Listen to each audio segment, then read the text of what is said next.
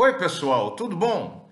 Eu sou José Carlos Pinto falando com vocês aqui no canal Falando com Ciência sobre aspectos da educação, da ciência e da pesquisa que se faz no Brasil.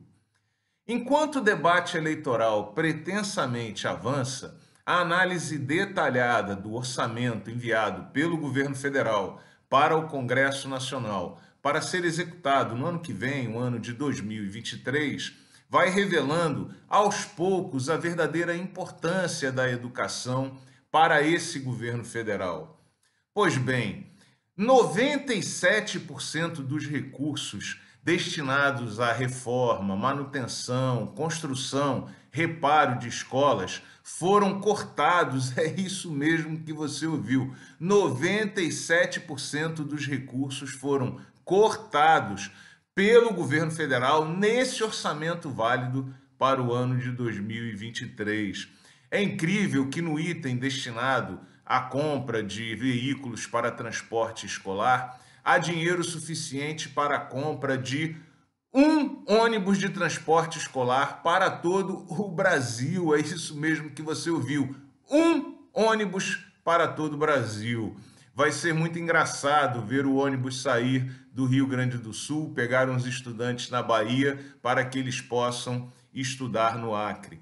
Nesse cenário de horrores, estudo publicado mostra que o país está à beira de um colapso do número de professores já na próxima década, porque há redução permanente do número de professores formados no Brasil e, por isso mesmo, um aumento contínuo da idade média dos professores que hoje atuam nas escolas brasileiras e que se aproximam do momento da aposentadoria.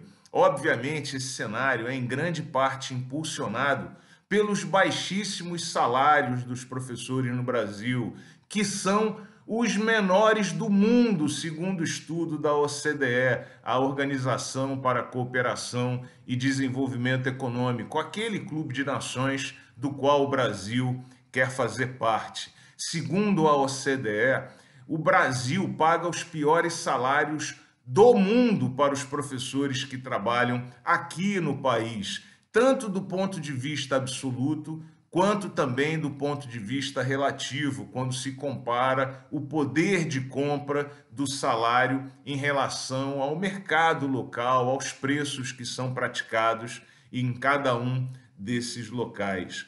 Se você está acompanhando o debate eleitoral, você também percebeu que a palavra ciência não foi discutida, não apareceu em momento algum. E nesse cenário de absoluto desprezo pelo que ocorre na área da ciência e tecnologia hoje no país, sujeita a cortes continuados de verbas para pesquisa, para investigações por parte desse governo federal, o ministro da Ciência e Tecnologia resolve fazer, adquirir retratos dele mesmo e enviar para repartições de todo o Brasil, como se não tivesse mais nada o que fazer e como se não estivéssemos a três meses do fim desse mandato, desse péssimo presidente da República que temos nesse momento. Pois é, nesse cenário de horrores é absolutamente incompreensível que um acadêmico possa, de alguma forma, emprestar o seu apoio a esse governo federal e a esse candidato. É por isso que eu peço a você que pense muito no voto que você vai dar no próximo domingo. É necessário que a Terra volte a ser redonda e que as coisas voltem para o eixo, se Deus quiser, já no próximo domingo. Bom voto. Um grande abraço e até o próximo vídeo.